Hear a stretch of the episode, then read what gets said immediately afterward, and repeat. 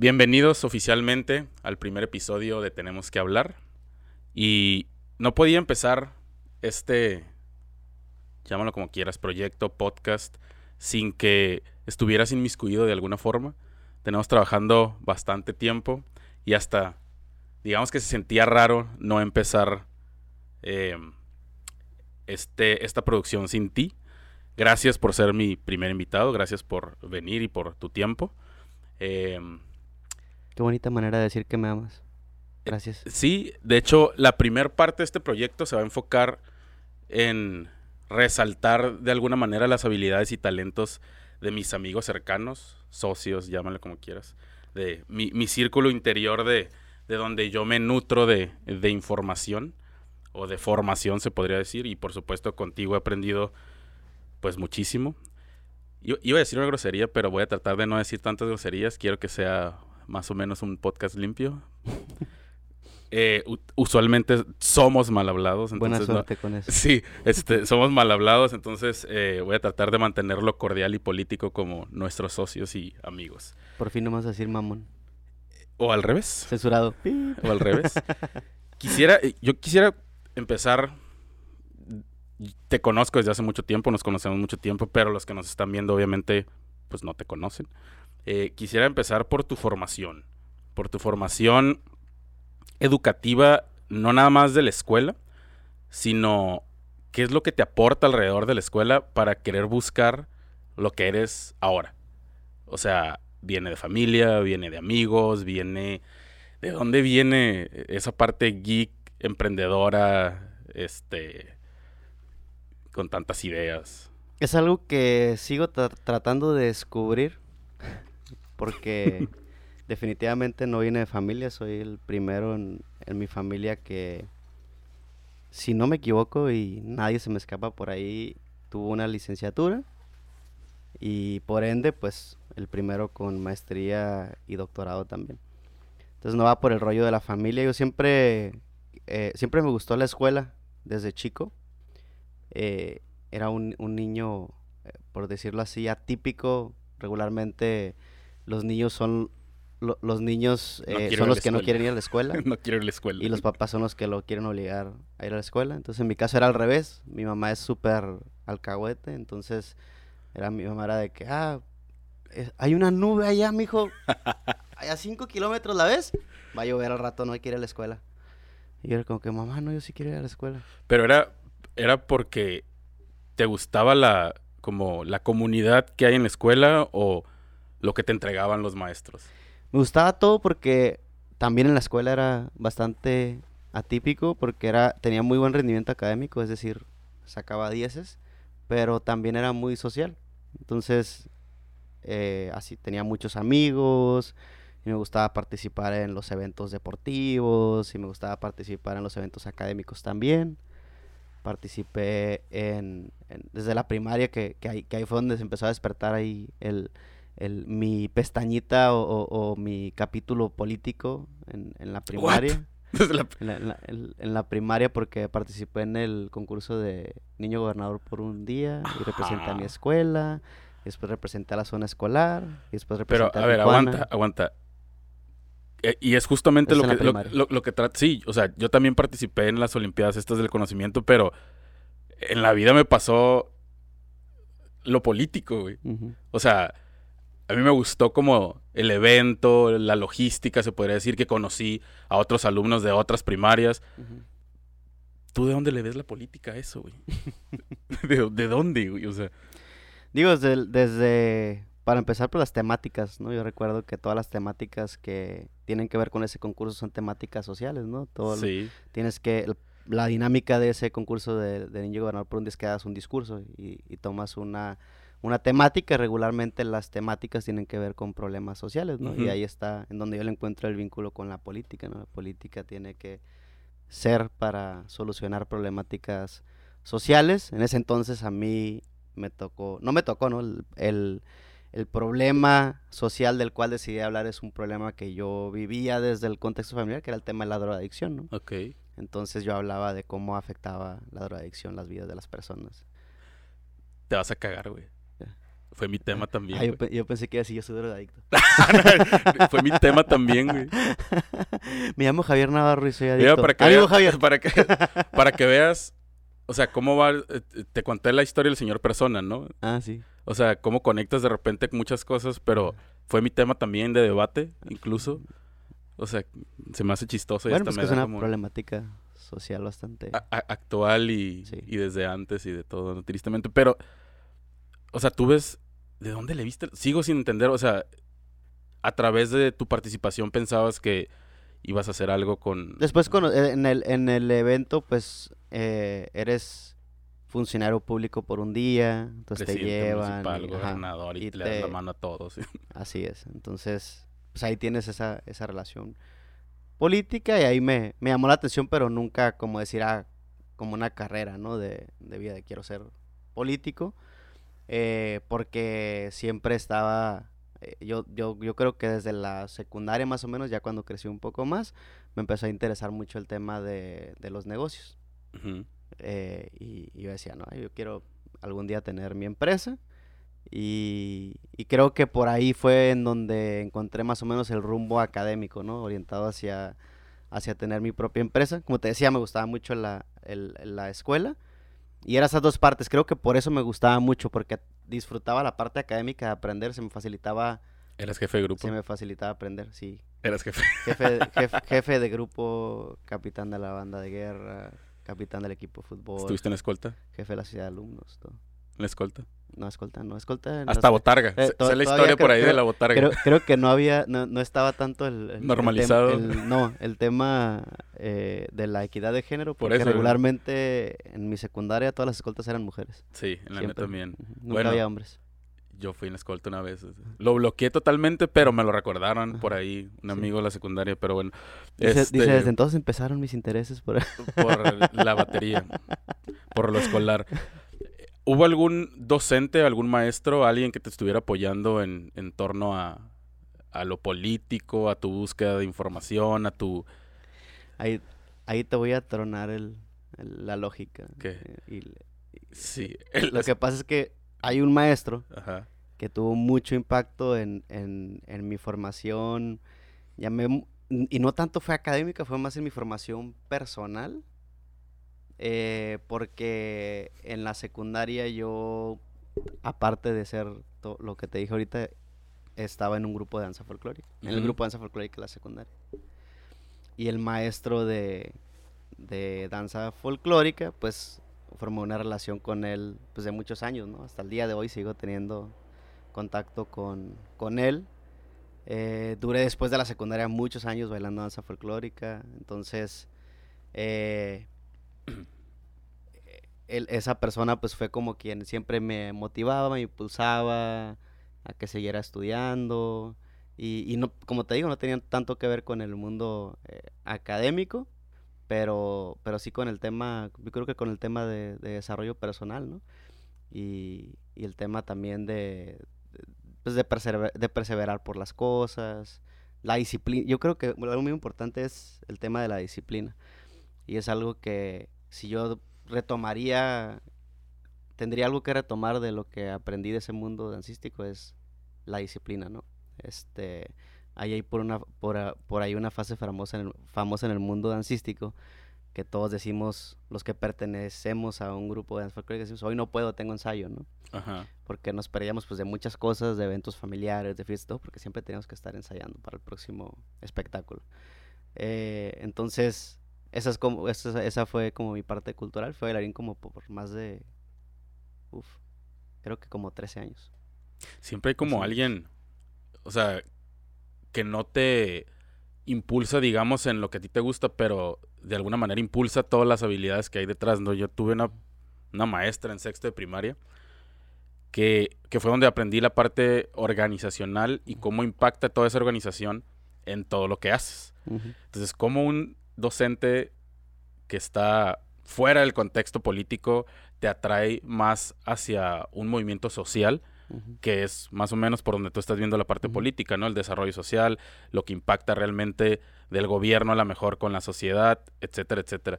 Em, ¿Cómo fuiste formando esa experiencia y uniéndola por ejemplo, con el lado tecnológico, porque ya tienes tu lado político, tienes tu lado educativo y luego sigue la parte tecnológica. ¿Fue inherente a tu crecimiento o eso fue por, por aparte o empezaste a hacer algo?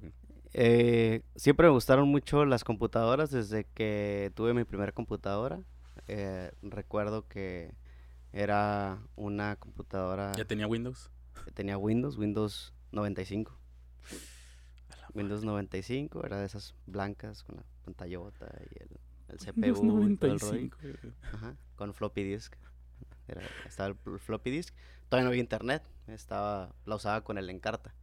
Obvio. Entonces, eh, ahí fue cuando, cuando empecé, me empezó a gustar mucho el, el, la tecnología. Eh, yo era el clásico adolescente slash joven que la familia le decían, oye, se me descompuso mi computadora, a ver si me la ¿Dónde puedes busco revisar. esto? O cómo, ¿Cómo oye, prende mi computadora esto? está pasando esto, ¿cómo prende esto?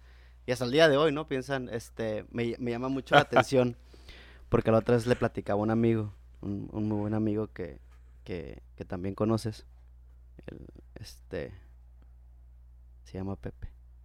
Pepe es uno de los próximos. Es el próximo invitado. Sí, en- dentro de dos episodios es el próximo invitado.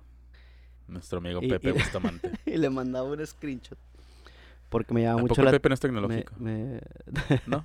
No. es generación X. Ok, ya, ya, lo- ya lo platicaré con él en su momento. Sí. es análogo, Es de tarjetas todavía. sí. Tarjetas perforadas. Por eso tarjetas perforadas. Perdón, Pepe. ¿Qué te decía el Pepe? Va a decir, regresa al cassette cuando esté grabando el podcast. Dale rewind al cassette. se, trabó la, se trabó la cinta. No seas se, así. se tragó la cinta Se tragó la cinta, le trae la pluma aquí para darle vuelta. Entonces, eh, hasta el día de hoy, por alguna extraña razón, personas que me conocieron en, en la secundaria, en la preparatoria, así de la nada me mandan mensaje por Messenger y te lo juro, así me preguntan, eh, han sido, no sé, Más de, cinco, más de cinco personas Ajá. que me escriben mensajes en Messenger y me dicen, oye, es que tengo un problema y no sé, quería ver si me podías apoyar, no sabes si se puede hackear un teléfono, no, sé mames. qué. Habían pedido hackear Instagram y Facebook, güey. Ah, Como si, o sea, Sí, o sea, la- las personas hacen automáticamente la, el vínculo en sus mentes de tecnología igual a hack. Simón, o sea, Entonces, si ese güey eh, sale con robots y computadoras y cosas, seguramente sabe hackear un Facebook, güey. No, no se pueden hackear los Facebook, lo siento. Ni los Instagrams. ¿Qué más me han pedido, güey? Ah, la última vez me pidieron arreglar un dron, güey. Mijo, ¿tú qué sales ahí? Ajá, ¿tú, no? tú sabes volar drones, ¿no? Sí, No, sí. Y puedes, es que tengo a alguien que se les compuso el dron y yo. Fíjate que sí sé, pero no tanto, le digo. O sea, depende que sea. Y me quedé, oye, sí sé, más o menos. Ajá. Pero a ver, dime otra vez lo de la tecnología. ¿Cómo entonces- fue que lo ligaste? La, me, me empezaron a gustar mucho las, las computadoras.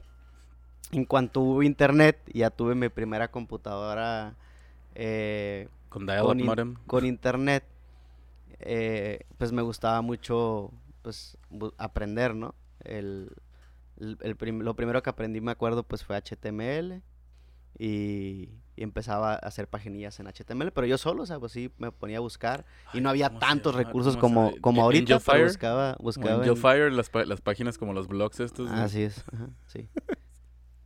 Sí, los- la- lo máximo, me acuerdo que lo máximo que podías lograr en HTML hacer es, es, es que se veía como un tipo de animación en la página web, en El la GIF. página web es hacer un loop, El GIF. un loop de imágenes. Un- Ah, ya- de ah, no, sí. todavía ni siquiera ponías, con ponías, GIF. ponías im- imágenes y les hacías loop y las imágenes parecía que corrían dentro de la- Exactamente, que y se daban- regresaban. que hacían como scrolling en la página. Entonces veía como animación, ¿no? era como que wow. Wow. Después de ahí del HTML empezó a entrar fuerte lo del lo de eh, Java, el primer Java, no el Java de ahorita.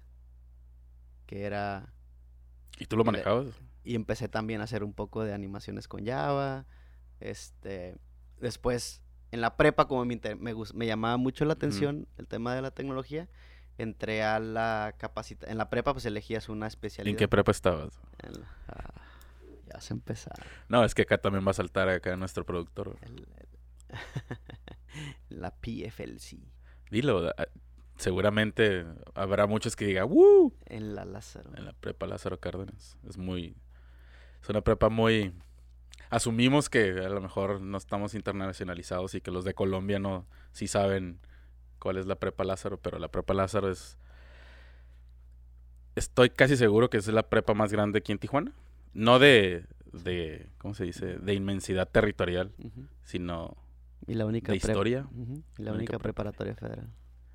Sí, yo estuve en la secundaria federal, pero no es lo mismo, ya sé.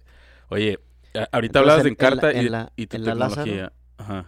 En la Lázaro elegí la capacita elegías una capacitación. Y en ese entonces, no sé si actualmente todavía siga, pero te daban un diplomado. O sea, tú salías de la Lázaro y te daban un, Con un- un diplomado. No, no era nada más una capacitación como en el Cobach, que te dan la capacitación. Y sal- Aquí salías así. Tengo un documento que dice Técnico, sí, ¿no? diplomado, no así diplomado. Diplomado en informática. Y, y ahí este aprendí a programar en C. Me acuerdo, utilizamos el Visual, Visual Basic, no, Visual Fox Pro discúlpame. para, para programar. Recuerdo que ahí hice de proyecto final una base de datos para consultar números de celular. Ese fue mi proyecto de, de- de final. Y pues me iba bastante bien ¿no? en el tema de, de la, de informática, obviamente era mi clase favorita. Y iba yo así como que, "Ah, ya voy a elegir mi carrera en la, en la universidad. Y todos mis amigos de informática obviamente iban para ingenieros en computación. Sí. Una de dos, o ingenieros en computación o ingenieros en desarrollo de software. Ah, es que tú cuando Entonces tú- yo, cuando- cuando- cuando hicieron las- Cuando, cuando, hicieron la... cuando busqué universidad no existía ajá, esa entonces hacen la, las... Hicimos visitas a las universidades. Pero siempre tenía yo de que la, la mentalidad es que yo no quiero ser así como... Yo, yo no quiero este, ser empleado, quiero tener mi negocio, mi empresa. Y, y siempre tenía eso casi como que corriendo en el background de mi mente. Y cuando me toca decidir la carrera, yo estaba entre tres carreras. Súper diversas. Eh, O sea, tú realmente decidiste en estas pláticas donde vas de la en- prepa. entre pláticas y visitas a las universidades. Ok. Y estaba al final decidí. O sea, te- al final te sirvieron. seleccioné tres. ¿Dirías que te sirvieron que esas no pláticas? Nada que ver, sí me sirvieron. ¿Sí te sirvieron? Eh, sí. Eh, A mí me obligaron a ir. Tres carreras bien diferentes. Psicología, Ok. ingeniería en desarrollo de software, negocios internacionales.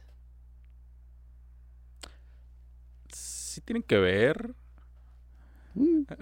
Desde la perspectiva. O sea, sí Podrías lo. encontrarles un vínculo por ahí porque Sí, obvio, final no, no, no. Al final de O sea, cuentas tienen que ver con, conecta, con- pero- en tu contexto. Pero cuando eres un adolescente, Sí. son tres cosas totalmente distintas. Pero eran tres cosas que me interesaban. O sea, me gustaba la psicología. Eh, en ese entonces me acuerdo que pensaba, "Ah, me gusta entender los problemas de las personas, poderles ayudar, todo eso me, me llamaba la atención. Software, porque era lo que estaba y era para lo que yo sentía que sí tenía Habil- habili- habilidades. Ajá. Y negocios internacionales, que decía, bueno, eso puede ser la carrera que me ayuda a tener mi empresa. Pero el factor decisivo, y fíjate lo que es tener una, una propuesta de valor diferenciada. A Porque ver, vas a Me toca, ir- me- me toca ir a la UABC y veo la carrera de UABC de licenciatura en negocios internacionales. Ajá. Entonces yo vengo de una familia binacional. Sí. Entonces, todos mis hermanos son nacidos en Estados Unidos, yo soy nacido en México. Uh, mi papá vive en, esta- en- en Estados Unidos, entonces eh, veo que en la UABC, en la Facultad de Contaduría y Administración, tienen la carrera de negocios internacionales y que tienen un programa de doble grado, Ah, sí.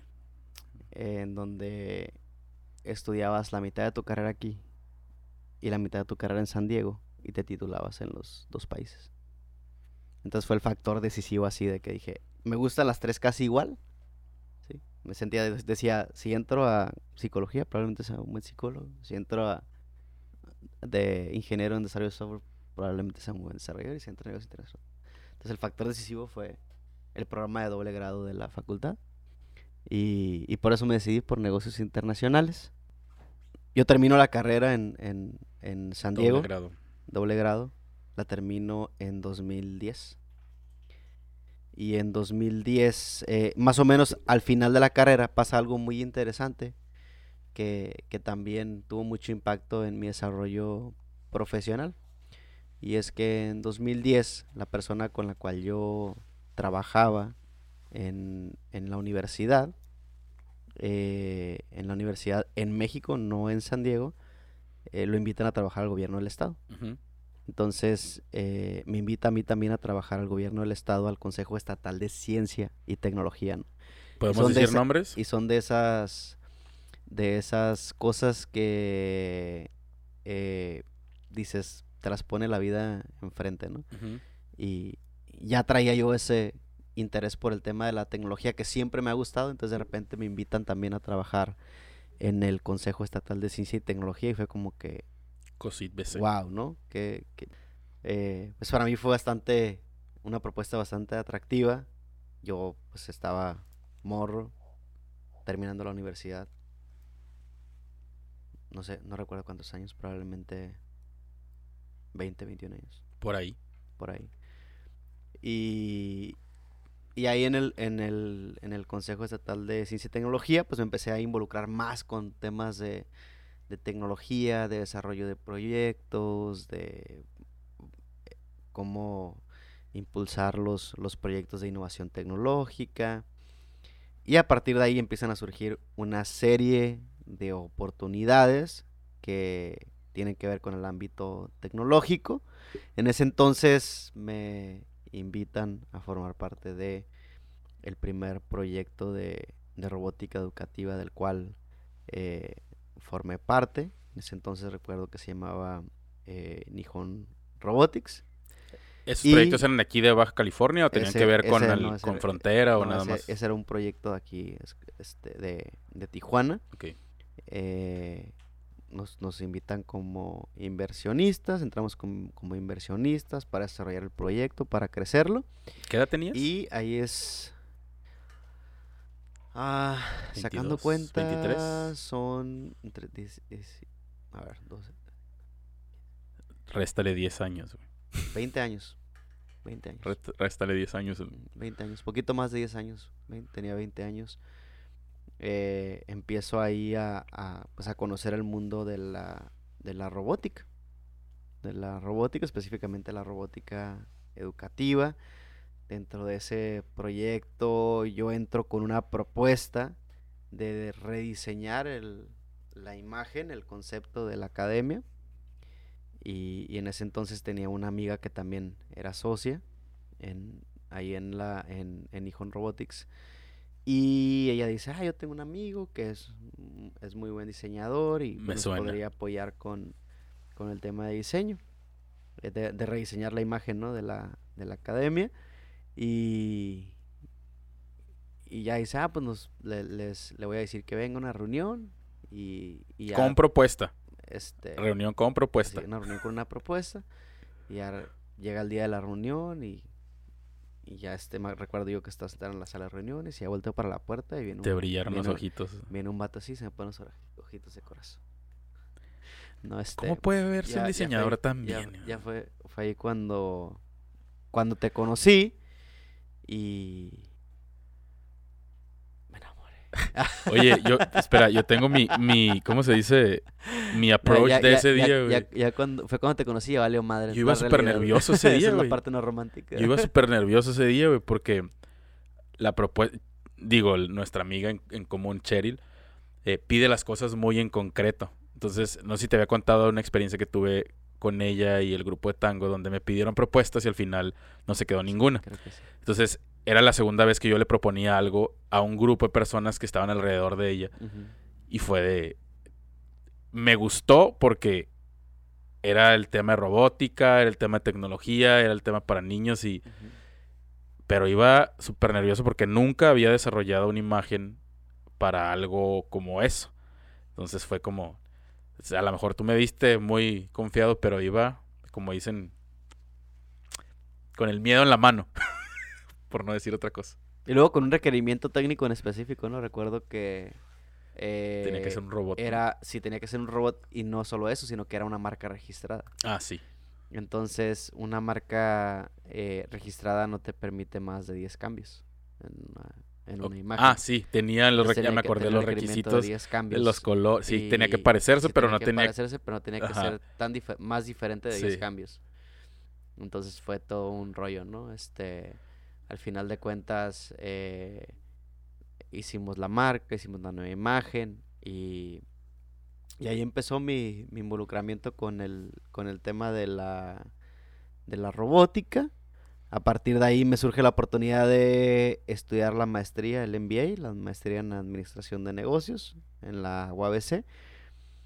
Y, y yo siempre motivado por ese gusto que tengo por, el, por la, la escuela, la academia, dije, pues estaría padre, ¿no? Hacer la maestría y, hacer como proyecto de la maestría, pues en lo que estoy trabajando, lo que estoy haciendo, ¿no?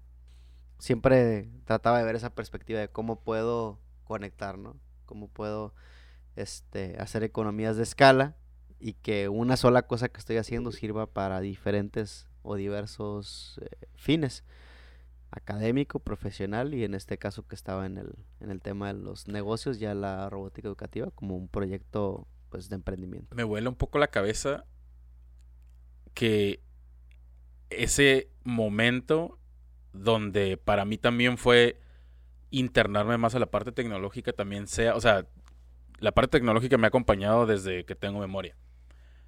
Pero también fue un detonante ese proyecto para volverme a meter a refrescarme en todo lo que son las nuevas tecnologías porque una de las primeras cosas que trabajamos fue un proyecto de lanzamiento de cohetes, no sé si te acuerdas. Y yo estaba totalmente ajeno a lo que eran esas prácticas de robótica educativa. Y en cuanto empecé a informarme, dije, ah, caray, aquí hay algo. Ha- hablamos del desarrollo del diseño, cómo impactó realmente en este cambio. Eh, ¿Tú cómo ves al diseño frente al desarrollo de las empresas? ¿Ya lo tenías consciente desde ese entonces o fue algo que apenas vas aprendiendo? Fue algo que fue evolucionando dentro de mi percepción del impacto del diseño en un proyecto eh, empresarial. Actualmente pues imparto la cátedra de desarrollo de emprendedores en la Universidad Autónoma de Baja California y es algo que trato de transmitirles a mis alumnos ya a lo que ha evolucionado el concepto de, de- del diseño eh, que aparte pues el diseño es parte de un de pues de toda una estructura de marketing que debe tener una empresa, ¿no? El diseño al final de cuentas es el generador del touchpoint o del punto de contacto visual que tiene el, el cliente con tu marca. Pero eso va más atrás, ¿no? Viene desde una estrategia que tú como emprendedor eh, diseñas y que tiene que ver con, con marketing, ¿no? Con la manera de comunicar tu propuesta de valor, el, el beneficio que tú le das al cliente eh, desde una perspectiva visual.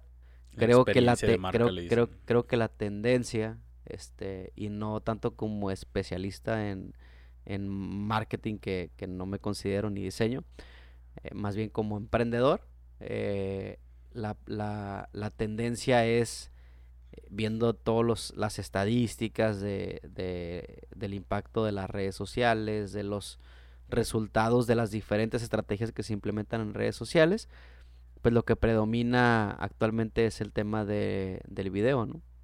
Entonces eso nos da, nos indica de que las personas apelan mucho a los temas visuales, al, al- al tema de, De lo la que- vista nace el amor. De la, de la vista, de la vista nace el amor, exactamente. Entonces, eh, en ese sentido, el diseño se convierte en una de las principales herramientas, el cómo poder ser atractivo visualmente, pues se convierte en una herramienta principal no solo de marketing, sino de negocios, ¿no? Y actualmente muchos se pueden identificar con esta experiencia de, de por qué si yo tengo un producto de mejor calidad, si yo tengo mejor, eh, mejores características, si tengo mejores cualidades, por qué se vende más este otro producto que, que el mío, que a lo mejor tiene menor calidad, que a lo mejor tiene menores características, menores cualidades. Y, y al analizarse, te puedes dar cuenta de que la razón por la que se vende mejor es porque se vende mejor. Y la razón por la que se vende mejor es porque Se comunica, me- comunica mejor su mensaje. Y la razón por la que comunica mejor su mensaje es porque muy probablemente tenga mejores visuales, mejores comunicadores visuales que, eh, que, que otro producto, que cualquier otro producto, que cualquier otra marca, ¿no? Y ahí es cuando las personas dicen o escuchan comúnmente decir de que pues es que pues, es, es el que se vende mejor, ¿no? Y actualmente la, una manera de venderse mejor pues es ser atractivo visualmente, ¿no? Y por eso vemos tantos productos que les decimos que son productos instagrameros. Que Sean son lugares, bonitos. lugares Instagrameros, instagrameros exactamente. y todo lo que tenga que ver con instagramero porque La práctica de compartir. porque el ser atractivo visualmente actualmente funciona. Te gana un share. Funciona, vende, eh, la gente comparte y, y- cuando alguien pone en Instagram, por ejemplo, un, un lugar, no supongamos un, un- un- lugar al que asistes, no es tanto que la persona, no es tanto que tú veas el lugar o el producto, lo que, sino que lo que te hace percibir es, o lo que te comunica esa, esa publicación es, tú no estás aquí, ¿no? O sea, yo estoy aquí, tú no estás aquí, te genera esa necesidad de, de- o, o- o esa, eh, ese querer visitar ese lugar, ¿no? Y mínimo lo que haces es ponerlo en tu lista y decir, tengo que ir a visitar ese lugar porque me tengo que ir a tomar una foto, La foto en ese lugar en donde todo el mundo está poniendo que es una foto, ¿no? Entonces esa relevancia creo que ha tomado el tema del, del- de lo visual eh, y que al final de cuentas está pues eh, diseñado, operado por el tema del diseño gráfico. ¿Qué te hubiera gustado saber hace 10 años que sabes ahora? ¿Y qué consejo le darías a ese Flavio de 20 años, veintitantos años? Uf, buena pregunta. Eh, yo creo que algo que me hubiese gustado saber, ¿hace cuántos años? Unos 10 más o menos. 10 años. Tenía yo 23 años. Me hubiese gustado saber un No poco necesariamente, más. no necesariamente de emprendimiento, ¿eh? puede Sí, ser de lo que sí, sea, sí, experiencia de vida o algo así. o. Flavio, no cruces esa calle. Yo creo que me hubiese gustado saber un poco. mm, Oigan, yo creo que va a ser algo lógico con los cuales muchos se van a identificar. Me hubiese gustado tener. Aunque es algo prácticamente imposible. Porque me hubiese gustado tener un grado mayor de madurez, ¿no? De percibir, de percibir las cosas. Siento que a esa edad no disfrutas. Digo, por lo menos alguien como yo que tiene ese, esa, ese espíritu emprendedor, de repente dejas de disfrutar las cosas que estás haciendo en el momento, ¿no? Dice por ahí una frase, no deja de disfrutar lo que tiene por ansia de lo que espera, ¿no? Entonces siempre en el esperar ese, ese gran proyecto, ese gran emprendimiento, grandes resultados, de repente sí se, se me pasó a disfrutar algunas cosas en el, en el momento, o no disfrutarlas completamente por ese siguiente proyecto, por esa siguiente etapa que sigue, ¿no? Eh, creo, pero creo que es una parte natural de- del, del ser de las personas que, que, que, pues a esa edad tenemos muchas ilusiones y muy- mu- queremos hacer muchas cosas. Y, y la segunda parte de la pregunta, ¿cuál era? Era, ¿qué consejo le darías a tu younger self? O al Flavio de hace mucho tiempo. Eh, yo le daría el consejo de ser más enfocado. Eh, creo que en esa edad tuve mucha dispersión, mucha dispersión de ideas, mucha dispersión de, de, de emociones, de muchas cosas. Entonces yo le daría el consejo de, de- de ser más enfocado y más disciplinado también. De repente, el, igual, ¿no? La misma edad te hace como ver las cosas fácil, o ver que resuelves fácil, y, te hace de repente caer en la indisciplina de, de- muchas cosas. Entonces yo creo que ser, ser más, eh, más disciplinado, el tema de la constancia también, ¿no? De repente fueron periodos como que algunos co- constantes, otros un poco menos constantes, entonces sí como que la- ser disciplinado y constante eh, es algo en lo cual se tiene que trabajar permanentemente, ¿no? Cada vez eh, tratar de ser más enfocado, más constante y más disciplinado, va- te va a ir generando mejores resultados. ¿Ese consejo se lo darías también a otros jóvenes? Así es, Totalmente. totalmente. Ok. Yo creo que es algo muy válido en la actualidad. El, el- el tema de redes sociales, toda la exposición que tenemos a, a los temas sociales nos hace dispersarnos mucho en, distin- en distintas cosas, ¿no? En plataformas, en redes, en distintos ámbitos sociales. Y el, el como joven, el poder discernir tus prioridades y poder enfocarte, disciplinarte en lo que quieres hacer. eh, una, te genera una ventaja sobre otros jóvenes que van a seguir dispersos y que van a seguir en su rollo. Y, y- y eso te va a permitir, pues, también ten- ser, tener un, un- un- No quiero definirlo tanto como el tema de ser más exitoso porque el éxito es totalmente subjetivo. Muy subjetivo. Ajá. Eh, y muchas veces no tiene que ver con, con- con el dinero o con, con lo financiero. Eh, puede ser un componente, ¿no? El tema financiero, pero no, no quisiera yo categorizarlo o estigmatizarlo a, a algo económico, ¿no? Sino que el que seas más enfocado, más disciplinado, te va a hacer, eh, te va a hacer eh, probablemente destacar entre, entre pues muchas personas, entre muchas, eh, en, un mundo en el que cada vez está más competido todos los temas, si tú hablas de cualquier tema, muy probablemente haya alguien que ya esté pensando en ese tema, que esté trabajando ese tema. Pero si tú lo haces de manera constante, disciplinada, eh, muy probablemente vas a tener mucho más éxito que, que las otras personas. Entonces, creo que al final de cuentas, independientemente de cuál sea tu definición de éxito y cómo tú sientas el éxito, todas las personas queremos ser exitosas. Entonces, eh, yo creo que el- la base de, de poder ser o poder llegar a, tener ese éxito está muy, muy, muy eh, inclinada hacia ser disciplinado, constante y perseverante. Ok. Con lo que quieras cerrar. No, pues agradecerte a ti, Javier, la invitación, desearte todo el éxito del mundo en este nuevo proyecto.